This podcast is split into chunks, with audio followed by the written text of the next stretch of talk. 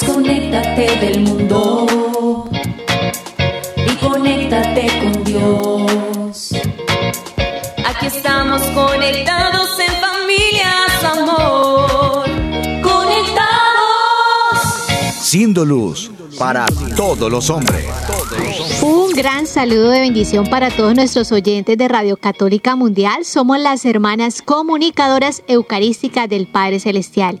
Y en esta ocasión les acompañamos la hermana María Nazaret y la hermana María Victoria. Estamos transmitiendo desde la ciudad de Chandler, Arizona, en la parroquia de Santa María, desde los estudios de Media Ministry. Este espacio de Conectados en familia.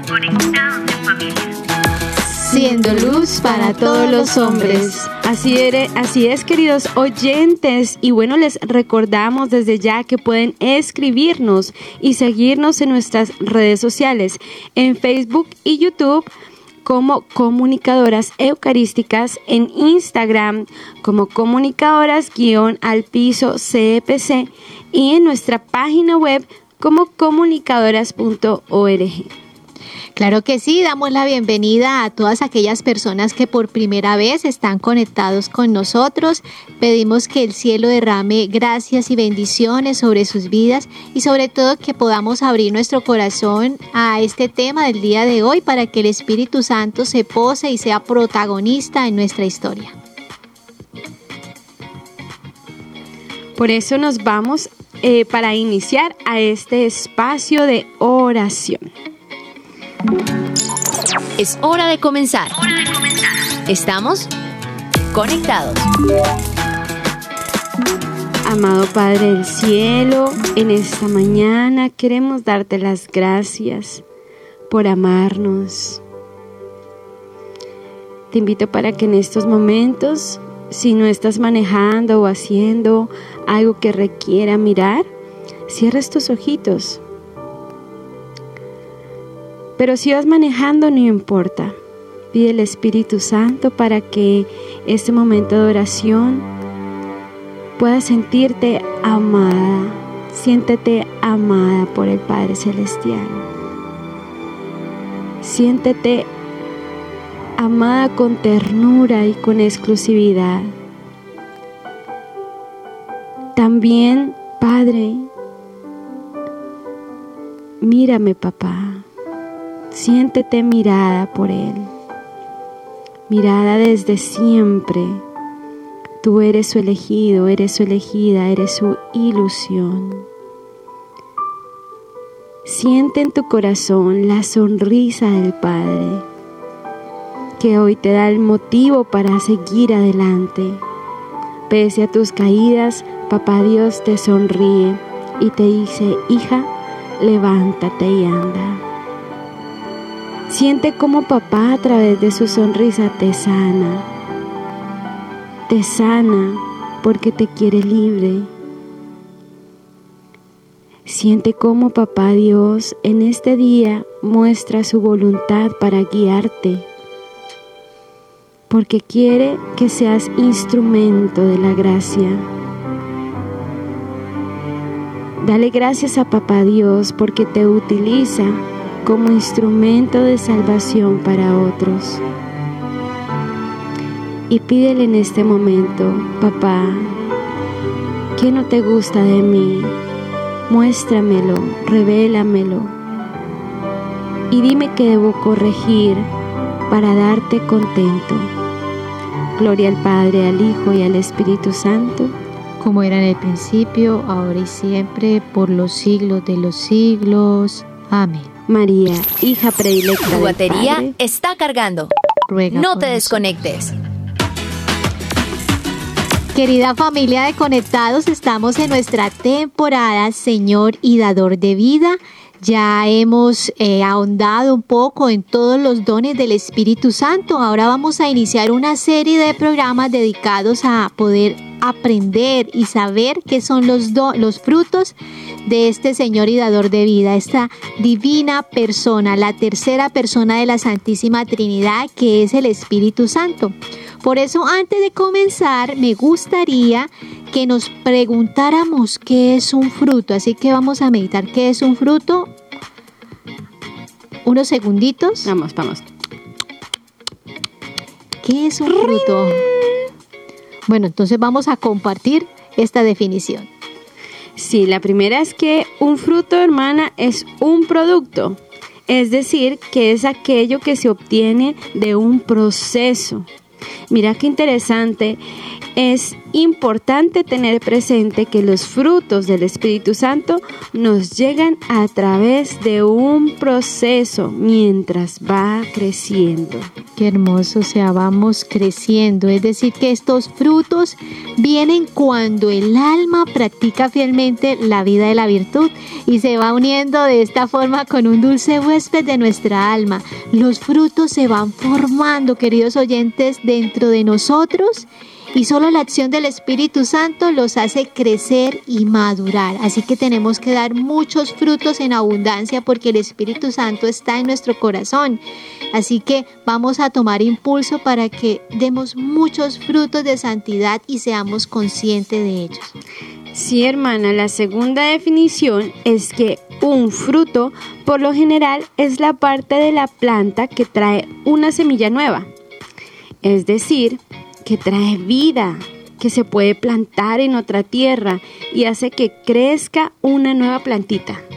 Sí, asimismo, cuando los frutos del Espíritu Santo crecen en nuestro corazón, crecen en nuestra vida, en nuestra alma, dan semilla nueva. Y esa semilla no es para solo nosotros mismos, sino es para compartirla a los demás, para llegar a otros corazones, sobre todo a nuestra familia. Todas aquellas personas que nos rodean pueden disfrutar de ese fruto. Qué rico cuando uno come una manzana, un durazno o un banano que sabe rico, ¿no? O sea, uno lo puede disfrutar y también puede compartir para que la persona pueda deleitarse con ese sabor tan rico. Así que nuestra misión de compartir la fe y transmitirla es muy importante, sobre todo a través del testimonio de vida. Todos tenemos que ser ese testimonio vivo de Cristo en nuestro diario vivir. No es fácil, pero tenemos que comenzar para que realmente podamos edificar al hermano. Qué bonito cuando uno puede edificar al hermano con la caridad, con la virtud, con la vida espiritual, ¿cierto? Con el buen comportamiento y sobre todo con el respeto, con las buenas palabras. Eso, eso de verdad da mucha alegría en el corazón cuando uno se encuentra una persona que, tiene estas características. Realmente uno no quisiera apartarse de estas personas. Totalmente. Bueno, queridos hermanos, en la Sagrada Escritura, en Galatas 5, 22, 23 y en el Apocalipsis 22, 2, nos revela cuáles son esos frutos de los que vienen del Espíritu Santo.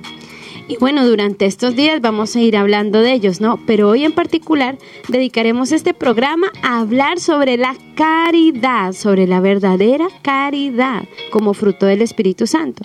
Por eso, nuestro tema de hoy se titula La virtud reina del cristiano.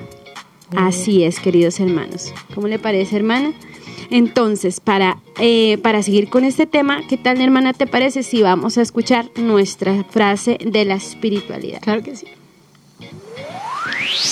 Conéctate con este pensamiento. Debemos abrirnos al amor que Dios nos da a nosotros. Este amor darlo a los hermanos y de los hermanos redunde a Dios. Mm, abrirnos, queridos oyentes. Así que yo quiero hacerle una pregunta a la hermana Nazaret. A ver. Hermana Nazaret, ¿cómo diariamente te abres al, al Espíritu Santo? ¿Te abres a Dios? Bueno, hermana, esa pregunta es muy íntima, pero bueno, ya que estamos aquí en Familia Conecta 2, se la voy a contar. Pues primeramente, al levantarme, saludo a Papá Dios. Me doy la bendición y, oro, porque yo pienso que un cristiano sin oración es un peligro. Santa Teresa le tenía más miedo a un cristiano sin oración que a lo que pudiera ser, ¿cierto, hermana? Entonces yo creo que, eh, pero es como, como estábamos hablando ahorita, ¿no? No es un camino. Si me preguntas antes en mi vida pública qué hacía, yo, yo, yo no, es otra cosa, ¿no? Pero pero ahorita puedo decir eso, que, que la oración de primeras es lo indispensable y también la creatividad en la oración, ¿no? Porque cosas muy sencillas, a veces me levanto y le digo, papá Dios, dame tu besito de buenos días, o digo, o le doy mi sonrisa de primeras ya que Él me ve, entonces pues papá Dios, te ofrezco esta sonrisa como mi ofrenda del día, o papá Dios, apenas me levanto y si por alguna circunstancia estoy triste, le doy lo que siento, porque eso es lo que yo puedo darle desde mis miserias. Te ofrezco mi tristeza por aquellos consagrados que hoy están viviendo persecuciones y así. Trato de utilizar lo que tengo, mis recursos, y de eso dárselo a Dios como lo primero, lo primero que tengo. Ay, qué bueno, gracias hermana Nazaret por, eh, por compartirnos estas, estas, estas actividades que nos ayudan a, poder unirnos con Dios, sobre todo es, es cómo nosotros vamos formando eh, esa vida espiritual, ¿no? Y que pues requiere prácticas de piedad, prácticas de abandono, de renuncia. Y todos los días cuando nos levantemos tenemos que hacer eso, Señor, disponer nuestro corazón para que sea Él el dueño de nuestra vida. A mí también me gusta cuando me despierto decir, de una vez pensar, papá Dios, aquí estoy, gracias, amanecí, amanecí viva, nuevamente una nueva oportunidad, me encomiendo a ti, Señor, para que hoy pueda dar mucho fruto fruto en abundancia y que sea un fruto bueno, que no esté podrido, sino un fruto bueno.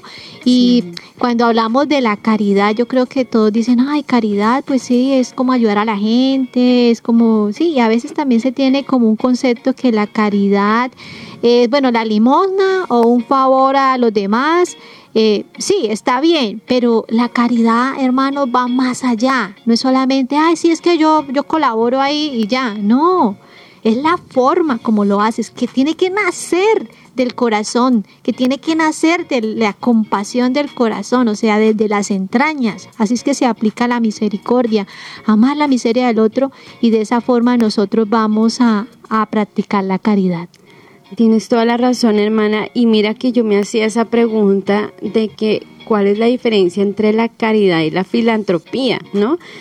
Ya que eh, esto es muy importante nosotros aprenderlo a diferenciar, porque la filantropía es el amor natural al género humano. O sea, yo creo que todos nosotros nacemos con algo de nosotros bueno, de darnos, de donarnos, ¿cierto?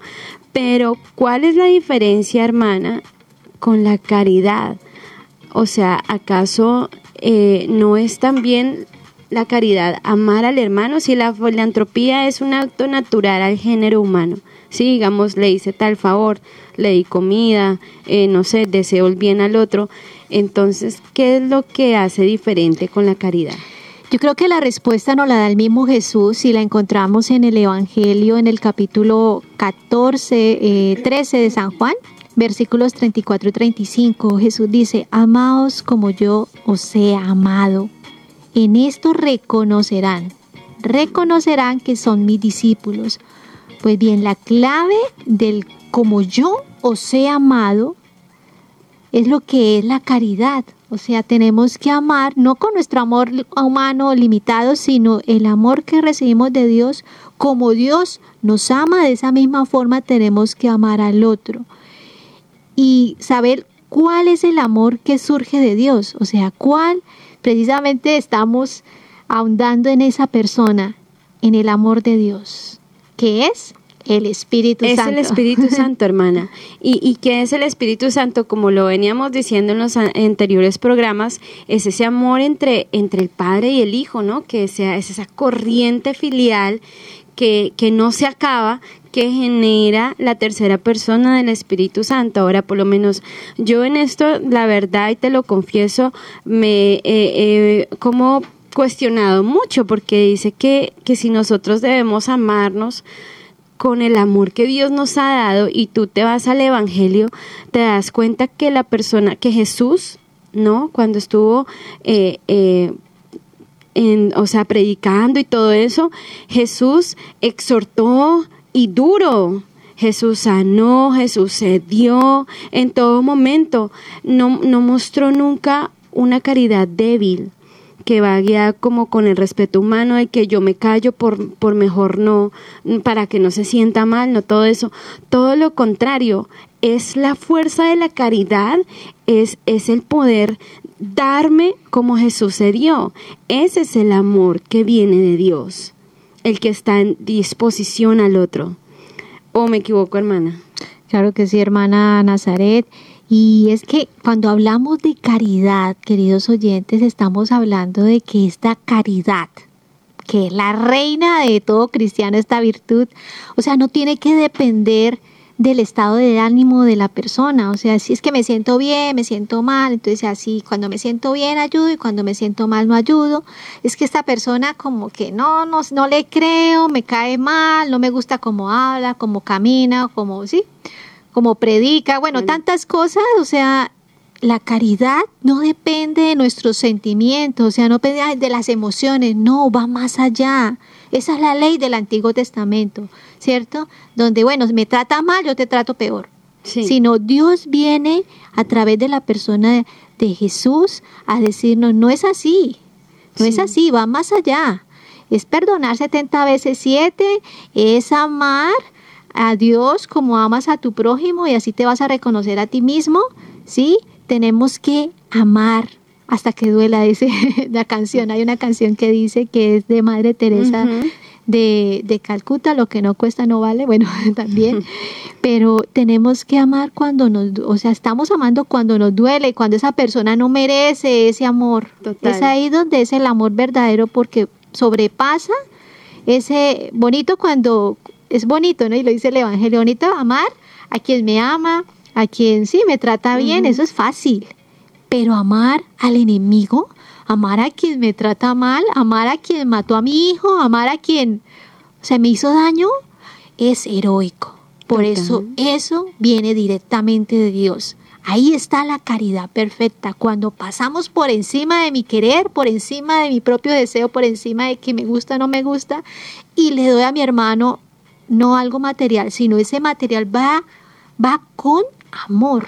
Con amor, con una recta intención, no para que me vean, no para quedar bien, para que me digan, ay, es que qué bueno soy, sino por amor a Dios y por amor al hermano, porque me duele que esté pasando esa necesidad, me duele que sufra. Ahí es donde se practica la verdadera caridad. Sí, hermana, y bueno, recordemos también, queridos oyentes, lo hablamos en los, en los, en los programas pasados, ¿no? Que lamentablemente por el pecado original nuestro corazón quedó herido y se volvió un corazón egoísta. Por eso esta verdad de la caridad nos cuesta tanto comprenderla, porque por lo menos psicológicamente llaman que la oxitocina, ¿no? Entonces es que tú conoces una persona y de entrada algo pasó y te cayó mal. Entonces uno dice, Dios de mi vida, ¿y cómo hago? O sea, como dice un, canta, un cantautor, ¿no? No tienes la cara, de, no tienes la culpa de la cara que tienes, pero sí de la cara que pones.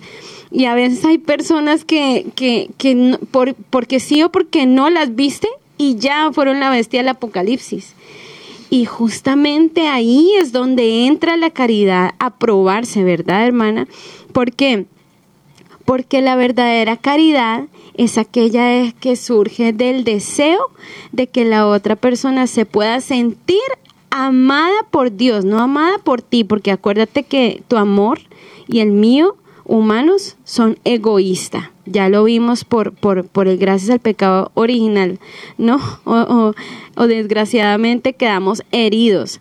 Pero aquí estamos hablando, queridos hermanos, de que la caridad es el sello de los cristianos, aquello que nos debe identificar como hijos de Dios. Esto mismo lo decía San Pablo, aquella que muestra que en nuestro corazón realmente acogemos al Señor y dador de vida y este sello es tan grande e importante que trasciende hasta la eternidad. Pero no es fácil, hermana. No es nada fácil. Yo solo pienso en Jesús y los fariseos, por lo menos.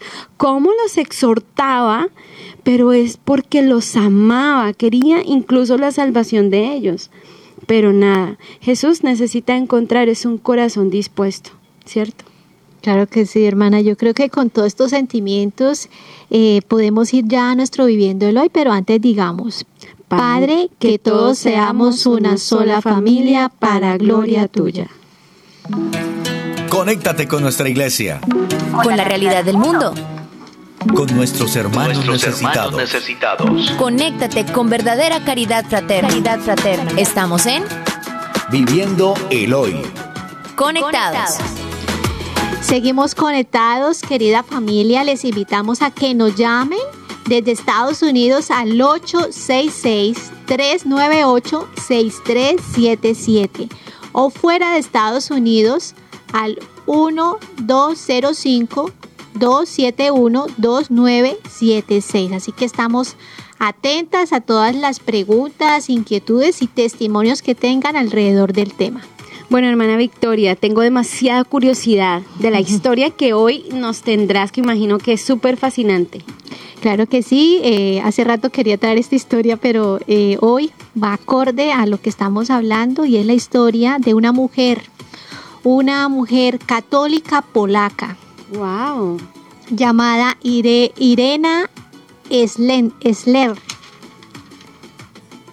Irena Sendler, Sendler. Ahí, mm. Irena Sendler, que eh, ella estuvo y protagonizó en la Segunda Guerra Mundial eh, cuando la humanidad pues sufrió esta herida tan profunda, ¿no? Esta mujer nació en Varsovia en el año 1910. Eh, tuvo la dicha de tener un, un, padre que le enseñó a practicar la caridad de una forma heroica. Esta mujer eh, se convirtió en un ángel para todo el pueblo judío del gueto de, Varsovia, luego de que las leyes del gobierno nazi eh, hicieran que el pueblo judío tuviese que estar en un lugar de la ciudad que ha sido bombardeado, que se le llamó el gueto de Varsovia. Ella aprendió de su papá, quien también desafió a toda esta ideología antisemita eh, y él tratando la epidemia de la fiebre tifoidea, luchó contra eso y tanto que murió de esta enfermedad. Pero ella recibió del papá este legado. Eh, ella decía, fui enseñada a que si ves una persona ahogándose, debes saltar al agua y salvarla, ya sea que sepas nadar o no. Wow, Lo importante es ayudar, ayudar y practicar la caridad. Esta mujer muy piadosa eh, se dedicó a una trabajadora social y se graduó, logró graduarse antes de que pues el conflicto se hiciera más fuerte y ya pues los judíos estuvieran sufriendo todas estas inclemencias que pues los nazis hicieron en Varsovia, en este gueto. Ella eh, se cuenta que como fue muy enfermita ah, cuando estaba pequeña, era una mujer de baja estatura, era de un metro con cincuenta y muy, muy delgada.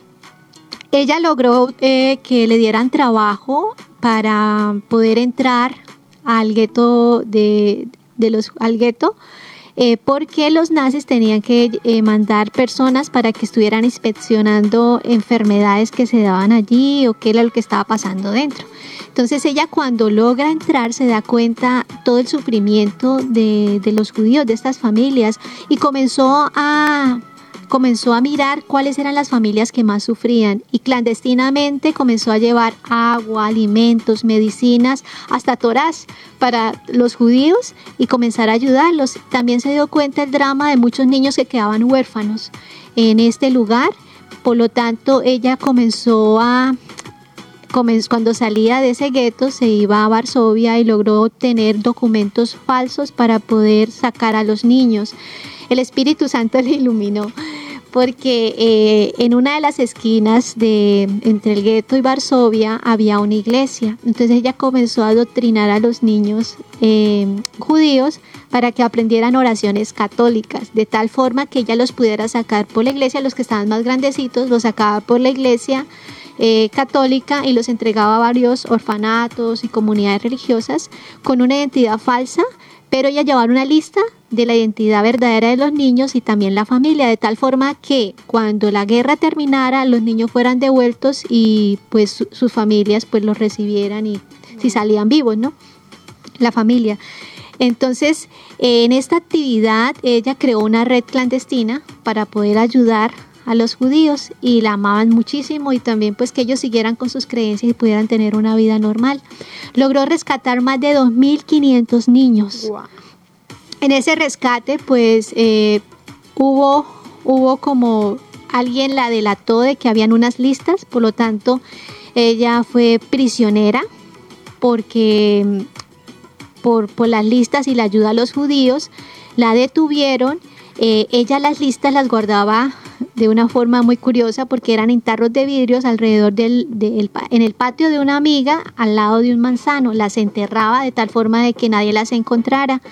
Y precisamente por una de estas listas, eh, los nazis eh, fueron a allanar su casa donde su amiga y ella le dio la lista a la amiga, pero a la amiga no la, no la requisaron ni nada. Por lo tanto, esa, esa lista logró pues salvarse.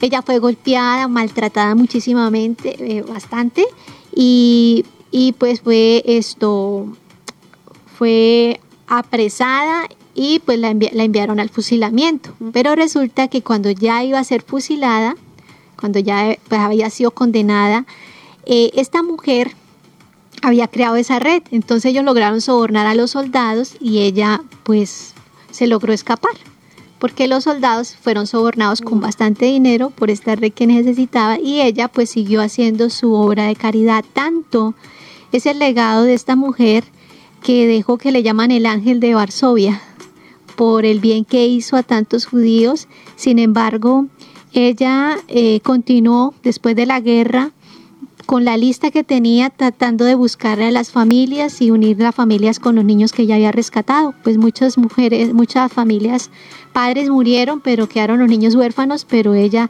les dio la mano.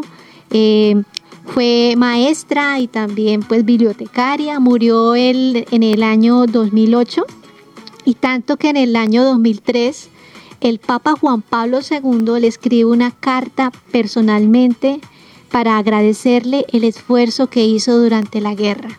Estas son las palabras que, le, que, les, dijo el Papa Juan Pablo II. Por favor, acepte mis sentidas felicitaciones y mi respeto por sus actos, extraordinariamente valientes durante la ocupación alemana, cuando sin tener en cuenta su propia seguridad, salvó a muchos niños de morir y ofreció asistencia humanitaria a seres humanos que necesitaban ayuda espiritual y material.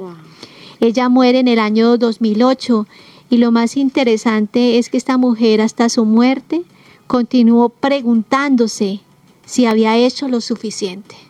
O sea, Dios mío, uno ante este ejemplo uno dice, Señor, no hemos hecho nada hasta el momento porque esta mujer practicó la caridad, o sea, heroicamente arriesgó su vida. O sea, que no era su momento, pero salvó tantos niños y colocándose en riesgo y, o sea, de verdad que es un ejemplo de caridad y que tenemos que nosotros imitar porque a veces tenemos la oportunidad de ayudar a nuestros hermanos, pero nuestro egoísmo o nuestra envidia no nos deja. Por lo tanto, es importante que podamos nosotros buscar, practicar la caridad y hacernos pues más más cristianos en este aspecto y dejar que el Espíritu, el Espíritu Santo pues haga su obra, ¿no? Total, hermana Victoria. Y bueno, queridos oyentes, yo creo que nos has dejado muy, muy reflexivos en cuanto a esta historia. Y bueno, tal vez en esta noche, en nuestro examen de conciencia, nos preguntaremos si realmente hasta ahora lo que hemos hecho ha sido lo suficiente. Ha sido lo suficiente, sí. Entonces vamos a saludar a todos nuestros oyentes que están ahí eh, conectados. Saludamos a Ricardo Barraza, un gran saludo a Lugeria Kimis, a don William Sinfuentes, a Daisy Trejos, a Flor, a Ivonne López, Yolanda Sánchez, a Ángela Mabel, a Flor de María, a Ana Hilda, eh, a John Elkin, y a todas aquellas personitas que están ahí conectadas, a todo el staff de Santa María, un gran saludo. Y a todos aquellos que están escuchando y que realmente está tocando el corazón estas experiencias que el Señor nos comparte alrededor de los testimonios. Sí, bueno, vamos a ver en Facebook está Carla Matute, Jorge Melgoza, Emma Sainz, Laura Loza, Katy Medina, Laura Rojas, Humberto Zamora, Maribel Martínez, Rosa Uguña. Un saludo muy, muy especial para todos ustedes, queridos oyentes. Y bueno, esto ha sido todo en Viviendo el Hoy. Seguimos conectados. Seguimos conectados. Seguimos conectados con nuestro tema, la virtud reina del cristiano, que es la caridad. Pues hemos visto cómo la caridad es tan importante en nuestra vida y cómo el hecho de practicar la caridad no desde el sentimiento, sino realmente desde, desde el corazón con una recta intención nos va a ser pues testimonios de, de cristianos, ¿no? Y nos va a ser pues que nuestros frutos sean abundantes para la vida eterna. Sí, además, hermana, que la caridad es la que le da vida a todas las demás virtudes. Es como que es el perfume, ¿cierto? Es necesaria porque todo esto va dirigido a Dios. Yo, digamos, puedo ser amable contigo solo con el fin de obtener una recompensa, ¿cierto? Sin embargo, en la caridad, como tú lo decías, es, es un amor totalmente desinteresado al otro. En cambio, sin la caridad, las demás virtudes serían muertas, como un jardín con flores marchitas, me lo imagino así.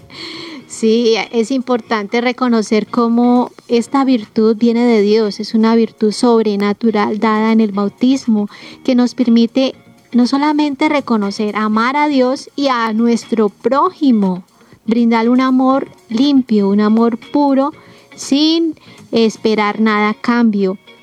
Y hoy, hoy estamos, eh, pues la idea es poder reflexionar y solamente también tener citas bíblicas que nos ayuden a reconocer este, esta maravillosa eh, virtud de la caridad. Es cierto, hermana, y mira que cada vez que hacemos un acto de caridad queda como un sello, es como un rayito de luz que entra a nuestro corazón y va alumbrando. A mí me ha pasado pocas veces que yo siento el consuelo de Dios como que Dios te dice gracias. Gracias por, por llevarme al otro, ¿cierto? También, ¿qué pasa? Que a veces eh, estos, estas, estas, estas caridades, ¿cierto? Alimentan también a los otros cristianos. El Espíritu Santo pudo hacer su obra en nosotros y germinó en nosotros la semilla de la caridad a tal punto que dio fruto y ese fruto alimentó a muchos, pero es algo del Espíritu Santo, solo cuando Él lo quiere. Uno lo pide, pero no es que nos llega ya como flash, no, cuando Él lo quiere, ¿cierto, hermana? Claro que sí, hermana Nazaret. Y qué bonito citar a Mateo 25, 31 y siguientes. Aquí el Señor nos da una invitación muy importante que es, dice Jesús, porque tuve hambre y me diste de comer, tuve sed y me diste de beber, estuve desnudo y me cubriste. Yo creo que ya todos sabemos, son las obras de misericordia, es la forma con la que practicamos la caridad a nivel espiritual y a nivel corporal. Así que tenemos que examinarnos en estas 14 prácticas ¿no? de misericordia, siete espirituales y siete corporales. Y por ello, eh, ¿qué es importante alrededor de, esta virtud, no? Jesús quiere que cada uno de nuestros hermanos pues pueda, pueda recibir ese amor que recibe de Dios. Por lo tanto, tenemos que tener la certeza de que la convivencia humana no es fácil. Necesitamos una ayuda de Dios. Y lo sabemos no solamente eh, porque hay que, como está escrito en el catecismo, no, donde hay dos seres humanos, hay conflictos. hay conflictos, sí. Lo vemos en las familias, cómo es que el niño no actúa igual que los papás, eh, cómo es que no, no logran comprenderse en, las comunidades parroquiales, en las comunidades religiosas, sí, en el clero, todo, en, todo. Todo, todo. Siempre hay como ese acto para nosotros poder practicar la caridad. Recordemos que hemos sido heridos por el pecado original y se perdió pues la armonía y la convivencia entre los seres humanos. Por lo tanto, es un esfuerzo el ser familia de Dios. O sea, tenemos que dar de todo que nosotros podamos disminuir a nuestro orgullo, a nuestra prepotencia y a nuestra soberbia para que el Señor pueda ayudarnos. Ayer el Papa nos invitaba a que tenemos que evaluarnos con tres palabras que son indispensables para la convivencia humana, que es la palabra gracias, la palabra permiso y la palabra perdón. Así que tenemos que, ahí comienza la caridad, cuando podemos, tenemos la capacidad de agradecer, la capacidad de respetar, es decir, pedir permiso, la capacidad de perdonar las ofensas que mi hermano me hace.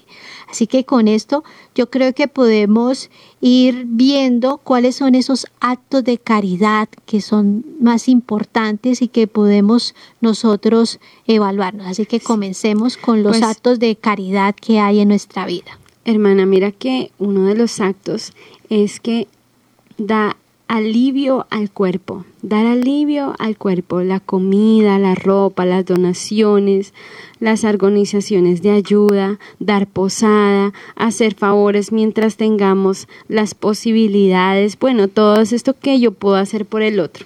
Sería un acto de caridad.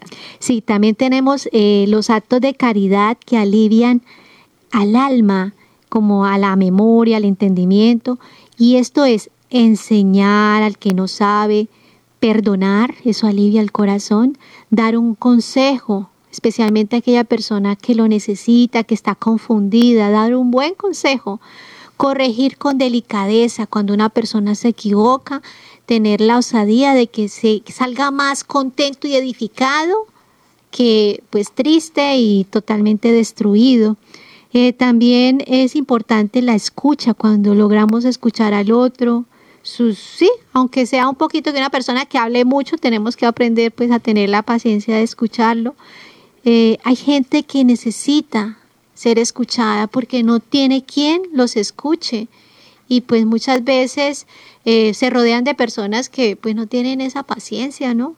Y que también en esa escucha eh, pues haya un buen consejo, ¿no? Porque si nosotros escuchamos, pero pues lo que hacemos es destruir a la persona, mandándola, no, que aborte, no, pues mejor tómese otro trago y todo eso, no. Entonces, ese es un acto que alivia el alma. Y yo diría que este es el mayor acto de caridad, hermana. Es como un bálsamo al espíritu, una evangelización y a través de esto yo puedo llevar a Cristo. Mira que yo me quedo aterrada. Hoy eh, los medios de comunicación hablan mucho, ¿sí? Tu vecina, la nuera, la que no era, el esposo, el amigo, el enemigo, hablan y hablan y hablan, ¿cierto? Pero son pocos los que escuchan. Y, y, esto es algo que tenemos que poner en práctica porque el ser humano, una de las cualidades de nosotros es que nacimos también para ser escuchados. Más que todo, una vez un sacerdote decía, decía, eh, la, mayor, la mayoría de personas quieren ser escuchadas. Antes de que se les solucione el problema, quieren que les escuchen, ¿cierto? Y ahí yo puedo llevar a Cristo. Y acá la importancia de, de saber de que estos actos de caridad primero tienen que ir con oración. O sea, la oración para poder discernir qué le voy a decir a la persona, oración para poder tener la paciencia de escuchar la oración, para poder ayudar, o sea, a este hermano y que no sea mi orgullo o por querer sobresalir, sino es orar, pero que esa oración debe tener fruto, porque una persona que se la pasa orando todo el día, muchas horas, pero que cuando sale nadie se la aguanta, Solo se la aguanta Jesús allá. Y eso. y eso. O que cuando va a obrar la caridad no lo hace con una recta intención, ¿sí? Pues sabemos de que quizás hay muchas personas en la calle que consumen drogas y eso, pero cuando hagamos nuestro acto de caridad no tenemos que estar diciendo, ah, no, pero ¿para qué lo decís que va a drogar? Ya estoy juzgando, ¿sí? El acto de caridad tiene que ser muy puro, ¿sí? Recto. Ayudar a la persona porque lo necesita y si de pronto no quiero darle dinero, pues conseguir una buena comida, no lo que me sobra, sino una buena comida. Tan bonito cuando se puede dar un buen desayuno a la persona que quiere comer. O sea, no quiero pollo, un pollito, como darle esa dignidad de persona que se lo merece. No, es que la caridad va por encima si se lo merece o no se lo merece. Entonces, es muy importante que nosotros podamos rectificar esos actos de caridad que hay en nuestra vida. Cómo va, tiene que ir con mucho amor y sin saber si lo va a usar o no lo va a usar, no, hay que orar la caridad. A mí me edifica mucho la Sociedad de San Vicente de Paul que está aquí en la parroquia y que tiene varios voluntarios y ellos no solamente van a dar esa comida, ¿cierto? Para el cuerpo, sino lo dan con mucho amor, con mucha alegría y cuando se reciben las cosas no es con, ay, es que sí, sí la usaron o no la usaron, no, lleven, lleven y es un acto de amor, ¿sí? Un acto de amor que ha sido transferido por San Vicente de Paul, que de las obras de caridad a nivel corporal, pero con gran amor que se brindan. Sí, hermana, mira que justamente hace poco conocí otra, otra, como otra sede de ellos, pero lo más impactante es cuando conocí los voluntarios. Eran personas discapacitadas mentalmente, físicamente, y ellos eran los que servían. Eso me impactó porque yo decía, wow, yo que estoy sana y todo eso, y a veces, a veces no más como se queja y como que yo no puedo, y ver cómo una persona discapacitada, ya sea mentalmente o del cuerpo, le da mercado a quien no tiene, uy, esto a mí me impactó muchísimo. Y vamos a ver también el caso de Bartimeo. Bartimeo era un ciego, ¿cierto? Pero no era mudo y empezó a gritar, Jesús, hijo de David, ten compasión de mí. Y cuando él empezó a gritar, la gente lo quiso callar. Pero él ahí se hizo el sordo, ¿cierto? Y fue y siguió gritando más, Jesús, hijo de David, ten compasión de mí, hasta que Jesús le dijo, bueno, ¿y qué quieres que haga por ti? Que vea. Y el Señor le dio lo que él estaba necesitando.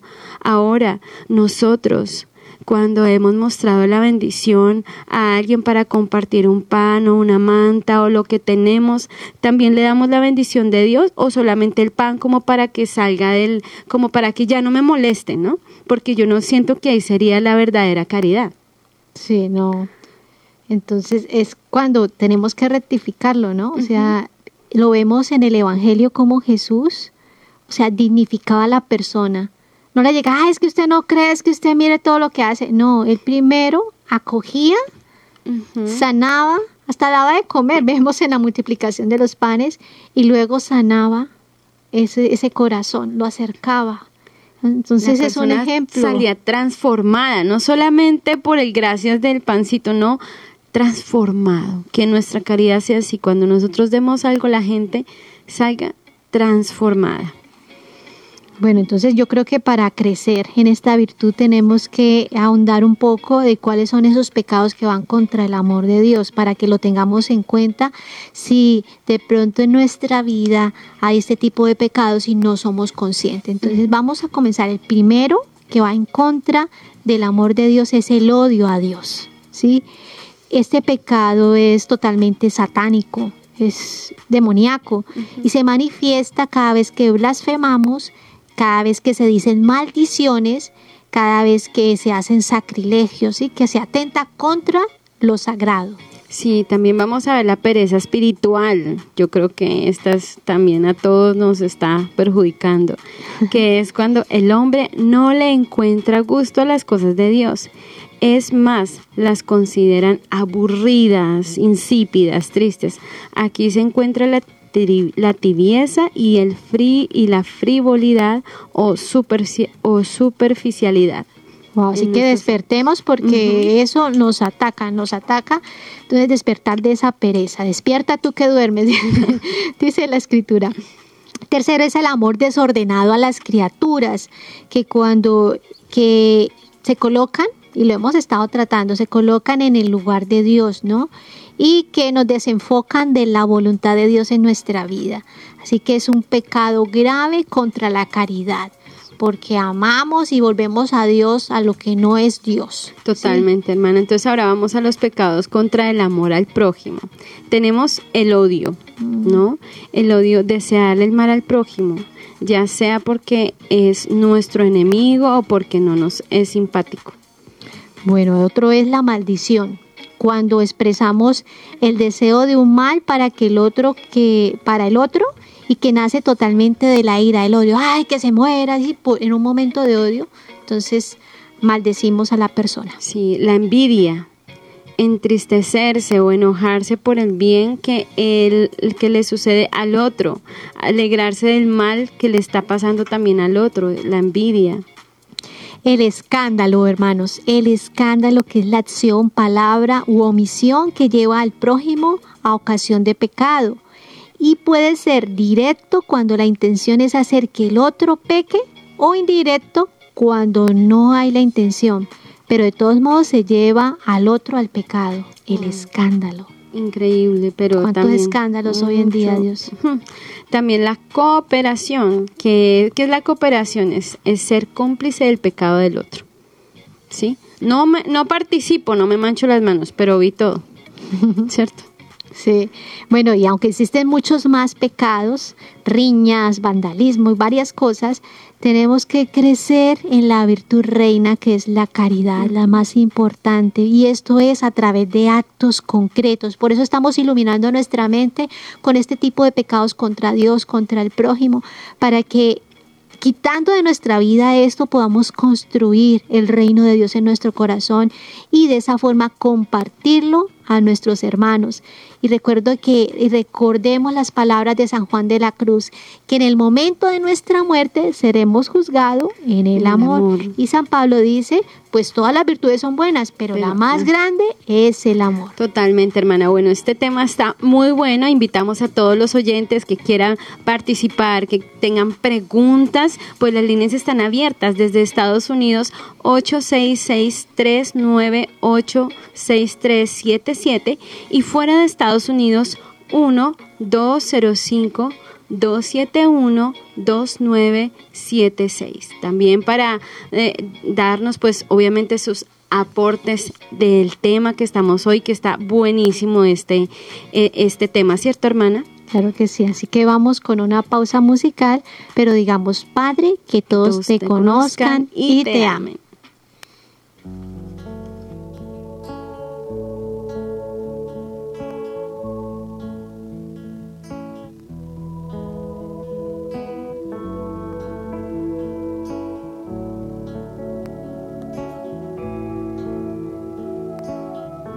No tengáis miedo de mirarlo a Él. No tengáis miedo de mirarlo a Él.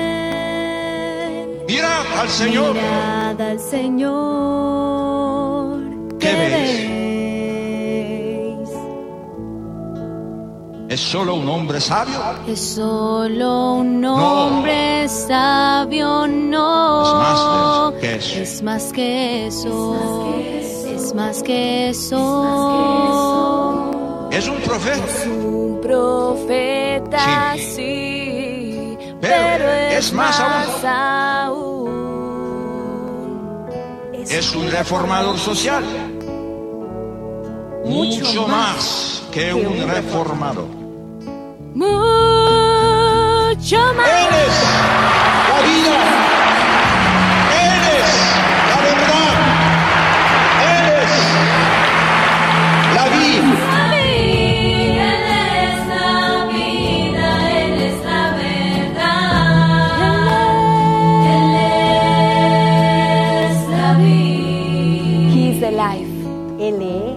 verdade. Lui è la vite. Mirad al Señor con ojos atentos y descubriréis en Él el rostro mismo de Dios. Jesús es la palabra que Dios tenía que decir al mundo. Es Dios mismo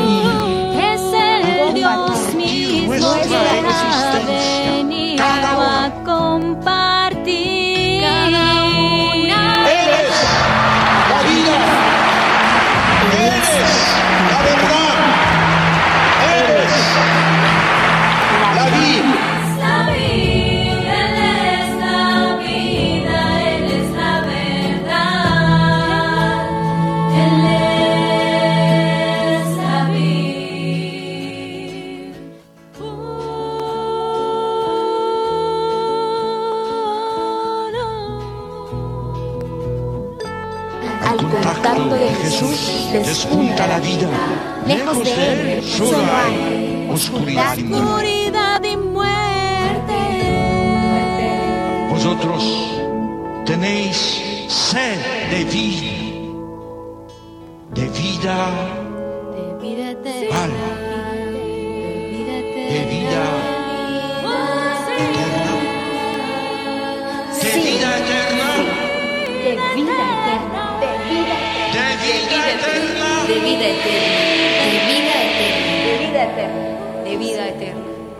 Eternal life. Buscad Allá. en quien no solo da la vida, da la vida, quien sino en quien es la vida misma. Él. Buscad a Cristo. Buscad a Cristo. Mirad a Cristo.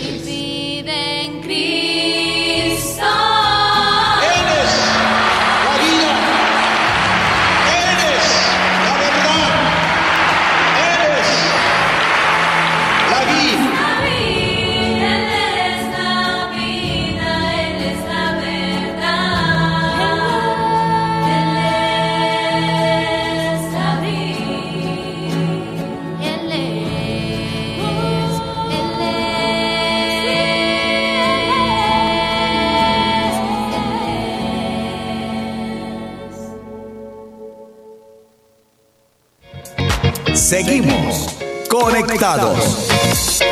Comenzamos con nuestras conclusiones de lo que hemos aprendido en el día de hoy en este tema, la virtud reina del cristianismo, la caridad.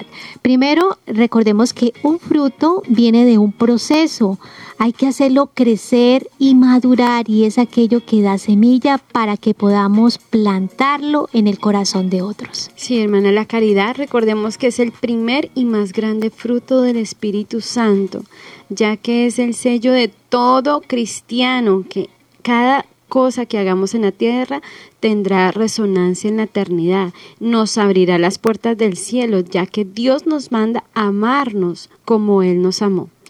Y la verdadera caridad, queridos oyentes, nace del deseo de que la otra persona se pueda sentir amada por Dios a través de nuestro corazón.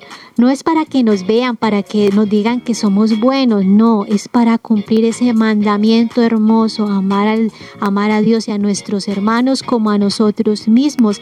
Y es consecuencia de un esfuerzo diario, de poder renunciar a nuestros propios caprichos, de poder dar el paso cuando pues nos duele, no sentimos nada, pero saber de que el Señor está con nosotros para que amemos realmente. La caridad, hermanos, es un movimiento sincero del corazón, la sinceridad del corazón que es tan importante. De esa forma podemos sentir el amor de Dios y de esa forma lo vamos a comunicar. Es espontáneo. Si yo me siento amado, voy a amar. Claro, hermana, y también recordemos que la caridad puede alimentar al cuerpo, pero también al alma de tu hermano, y que hay muchas formas y maneras de hacer caridad, sobre todo podemos decir que la caridad bien hecha siempre suple estos tres aspectos. El primero, el hecho de preguntar a la persona cómo está. El segundo, escucharla y finalmente pues bendecirla. Y esto nos da como resultado que el dulce huésped del alma está en nuestro corazón.